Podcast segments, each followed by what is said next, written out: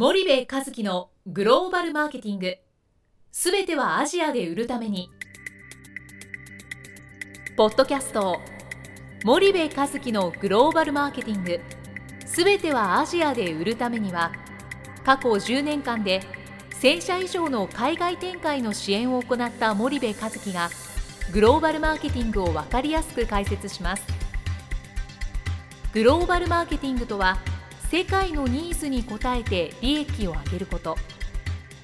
アジアで売るためにはものづくりプラスグローバルマーケティングを武器とした戦略を持たなければなりません。日本には素晴らしい企業が多く存在します。その企業とともにアジア市場を目指したい。再びジャパンアズナンバーワンと呼ばれる時代を作りたい。森部一樹はそんな思いを持ちながらこの番組を皆様にお届けいたしますこんにちはナビゲーターの東太郎ですこんにちは森部和樹です。じゃあ森部さんあのーまあ、前回の引きで引き継ぎ好きなんですけども、はい。チャンネルビジネスをどう展開するかってうん。言った時に、まあ、ASEAN 見てもうん MT の数は限られてるよね、うん。そうするとやっぱ TT をうんきちんと攻略していかなきゃいけないよねっていうところで終わってるんですが、はい。はい。ちょっとその続きでもう少し踏み込んだところを教えていただきたいんですけども、はい。はい。えっ、と、その、我々がね、えっ、と、お客さんのこのご支援をするときに、うん一番最初にやるのって MT の数数えちゃうじゃないですか。うんで、MT の数を数えた、まあ、ベトナムで話しましょうか、一番少ないからね。ベトナムで MT の数が700しかなかったら、その700店舗に100%置いたとしても、1店舗あたり1日に100個売れないですよね。うんうんってことは数個売れると考えた時に大体1日あたりの売り上げって出てくるじゃないですか。はいでそれに365日をかけると年間の売り上げがもう決まっちゃうんですよね。そうするとそれが数億円ぐらいにしかならないわけですよ。うんうんでそうするともう MT だけやってたってダメだよねってことになると。うん。で数億円の売り上げが上がったとしてもね、MT っていうのは高いリスティングフィーを取ります。はい。えープロモーションがあるオケとかって言ってそういう費用もかかります、定期的に広告出してくれとかっていうことも言われます、そうするとこの700店舗でいくら頑張ったってメーカーとしては絶対に利益が出出ないっていうことをまず最初に把握しちゃうじゃないですか、はいまあ、その通りなんですよね、そうするといかに残りのベトナムの60万店の伝統小売を取らないといけないかっていうことになっていくわけですよ、でそうするとこの60万点を取るのを自社の営業マンを使ってやるのかディストリビューターを使ってやるのかっていう議論になってくるわけですよね。でそうするとこの物理的に60万点を取るにはもう自社だろうがディストリビューターだろうがセールスマンの数になってくるわけじゃないですか。そうすると1日に1セールスマンが取れる新規間口数を計算してしまうと、今度それに365かけたら、大体予想がつくわけですよね。そうすると何年間何人のセールスマン使ってえ投資をしていったら何万間口もしくは何十万間口になるかってことが見えてくるわけですよね。でこれをベースにチャンネル戦略を考えていかないと絶対売り上げも上がらないし利益も出ないんですよ。で我々やってることなんかめちゃめちゃシンプルじゃないですか。そうでそこをやると。うんでそれが今の日系企業のその能力ではなかなか自社でできない。だから我々みたいな会社が必要とされてるわけでね。はいはい。で速攻に投資をしないと絶対売り上げなんて上がらないですよ。うんうんでそうするとその製品とかうんその価格とかっていう問題の前にねいかにチャンネルを考えるっていうことが重要で60万点の伝統小売に売れるための製品は何なのか。そこに置いてもらえるための価格帯ってどういうものなのか。ここを考えていかないといけない。そうするとチャンネルファーストで考えると今の商品価格じゃダメだとかはい。今の商品パッケージじゃダメだっていうことは分かってくるんで、製品の現地適合化も必然的にできるようになるんですよ。だからチャンネルファーストなんですよっていう話なんですよね。そのまあそのチャンネルを起点に考えるということだと思うんですけども、はい。そのチャンネルがから考えると、うん。まあ製品うん。とか価格がうんいいのか悪いのかって判断できるっていうところが、はい。多分ピンとこないうん。方も結構いらっしゃると思うんですよね。うん。それってまあ日本だと製品とか価格から入ってうん。それをどこに売るか考えてうん。それでプロモーションしますっていうのが、まあ、順当なうん。4P の考え方じゃないですか。うん。でそれがアジア新興国うん。もしくはまあグローバルに行った時には、うん。チャンネルから入るでチャンネルから入るとうん。価格と製品うん。がいいのか悪いのかっていうのを判断できるっていうところうん。をちょっともう少しちょっと突っ込んで森部さんなりの見解をいただければと思うんですけど、例えば、い。僕の大好きな飴がここにあるんですけどね、はい。龍角散のどすっきり飴ってやつなんですけど、これはねもうすごいいいんですよ。喉にね、うん。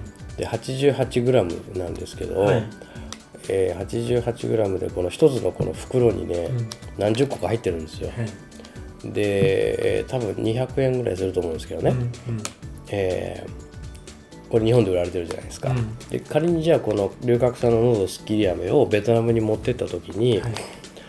飴で20個入ってるとしてね、20個入っててうん。200円で伝統小売に並んでたら絶対売れないんですよ。うん。高いから。はいで伝統小売で買うような人たちは欲しい時に1個だけ欲しいんです。うんうん20個買うとその200円先に払わないといけないじゃないですか、はい。でも一気に20個食わないわけですよね、うんそうするとこの200円のキャッシュ個人のキャッシュフローを先に出してはい。1ヶ月分これ持っておくわけじゃないですか、うんうん。それをしたくないのがその新興国の最大の特徴なんですよね、うんそうすると彼らは喉がイガイガするな喉すっきり飴食べたいなという時に1個だけ食べたい。はいはい。そうするとこれ20個で200円だったとしてね、えー1個、えー10円じゃないですか、はい。でも10%高く11円だったとしても1個から買える方がいいんです。うん。高いか安いかじゃなくてうん。個人のキャッシュフローにどれだけダメージがあるかないかなんですよ重要なのは。でそうするとチャンネルにこの龍角散のドスッキリ飴持っていくとね店主がね20個もこんな200円も売れないよって言われるんですよ。もしくはじゃあ置いてみようって置いてくれたとしても、はい。1ヶ月だったら1個も売れなかったって返品されるんですよね、うんそうするとああそうかそうかと20個入りの200円ダメなんだ。うん。1個のパッケージに変えようはいっつって1個入りに変わるじゃないですか、うん。で今度11円でも飴高えわと、うん。他の飴2円で売ってるよみたいな話になるわけですよね、はい。そうするとこれハーブエキス配合とかハーブパウダー配合って書いてあるけど、ちょっと性能落としちゃおうみたいな。うん。で飴が1個こんだけでかいけど、はい。もうちょっとちっちゃいくしちゃう。半分の大きさにしちゃえと。うんうん。これで、えー栄養成分もちょっと減らしちゃえみたいなね、いう今度今度パッケージじゃなくて製品の現地適合ができるわけじゃないですか。はい。そうやって伝統小売に合わせていくっていうことをやった方が、消費者調査やってこれ美味しいですかどうですか美味しい買いますって言うんですよアジアの人見えっ張りだからね、でも買わねえじゃんっていう話になっちゃうんで、全部チャンネルファーストで考えていった方が、バカみたいに消費者調査にお金使うよりも僕はいいいいし確実だし早いよと思ってるだけなんですけどね、消費者調査は大切ですよ、うんなんですけどチャンネルファーストの方が早いし確実。うん。って思ってるんですね。なるほど。そのためにじゃあチャンネルからまず入った方がはい。いいんじゃないかと。はい、うーん。なるほどなるほど。じゃあチャンネルから入るときにじゃあ具体的に、うん。そのまあチャンネル戦略とかうんをやるときにはい。どういうステップを踏んでいくのかうん。が簡単になってしまうと思うんですけど、うん、ちょっとそれを教えていただきたいんですが、基本的にはステップ123なんですけどね。はい。一つがステップ1というのはまず間口のカバレッジを横軸にずっと伸ばしていくと、はい。まあ、どういうことかというとその間口数を増やしなさいっていうのが一つなんですよ、だって10店舗で売られてるものと1万店舗で売られてるものじゃ全然売り上げが変わってくるわけだから、いかに1万店舗2万店舗3万店舗のを取っていくか。はい。間口のカバレッジを増やすかっていうことと、あと置かれた間口でいかに店頭シェアを上げるかっていうことね、いいわゆるその1店舗あたりの売り上げをいかに上げるかっていう、この縦軸と横軸を、えー伸ばしていくっていう、で、えーまずステップ1としては横の間口を伸ばしましょう、でそれが伸びたら今度1店舗あたりの売り上げを縦に上げていきましょう、はい。で、え3ステップ目にそれを同時にやっていきましょうっていう話なんですけど、実際問題現実的にこれを現地でやろうと思うとね、間口に置いた瞬間から縦軸も上げる努力をしなかったら返品になっちゃうんですよ、だから、えー、重要なのは間口のカバレッジを横にダーッと伸ばしていくことと、うん、1店舗あたりの売上、えー、店頭シェアを縦軸にダーッと上げていくことを、うん。ほぼ同時並行的にやっていく、これが肝なんですよ。はい。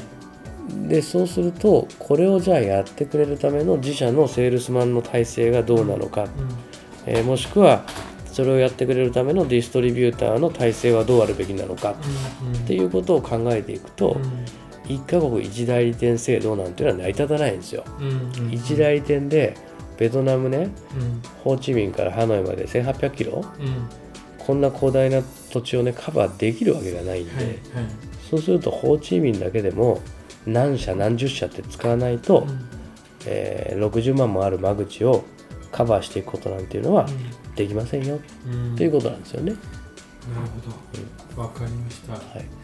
じゃあ森部さんあの今日は、はい、あのお時間が来たのでここまでにしたいと思います、はい、ありがとうございました、はい、ありがとうございました本日のポッドキャストはいかがでしたか？番組では森部一樹への質問をお待ちしております。ご質問は podcast アットマーク spydergrp .com ポッドキャストアットマークスパイダー grp .com までお申し込みください。たくさんのご質問をお待ちしております。それではまた次回お目にかかりましょう。